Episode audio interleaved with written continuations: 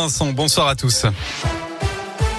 Et le coup d'envoi des vacances scolaires, c'est ce soir et vous serez nombreux à prendre la route. Bison futé à le drapeau orange pour aujourd'hui dans le sens des départs. Ce sera rouge demain dans les deux sens de circulation dans notre région et vert dimanche.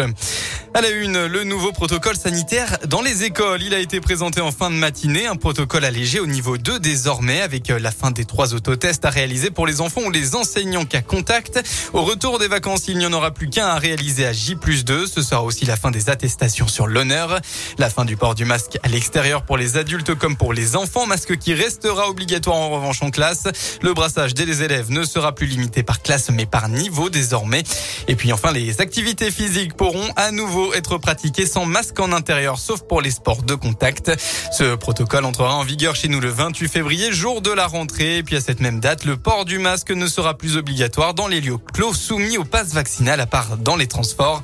À noter euh, que 5907 classes sont fermées actuellement en France pour cause de Covid, 181 dans l'académie de Clermont.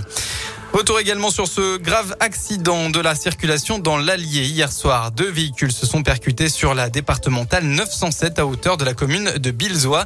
D'après la montagne, une conductrice de 70 ans a dû être désincarcérée par les pompiers avant d'être transportée à l'hôpital de Vichy en urgence absolue. L'autre conducteur, âgé de 49 ans, a été plus légèrement blessé. Il se trouve qu'il était positif à l'alcool et a tenté de fuir lors de son passage à l'hôpital. Enfin du foot, Clermont-Saint-Etienne à guichet fermé. Tous les billets pour le derby de la 24e journée de Ligue 1 de foot ont été vendus. Plus aucune place à vendre au stade Montpied pour ce match très important en vue euh, du maintien. Les Verts viennent de battre Montpellier à domicile mais restent bon dernier. Nos Auvergnats, eux, sont 15e. Clermont contre Saint-Etienne, eh bien c'est dimanche prochain à 15h. Merci beaucoup Valentin.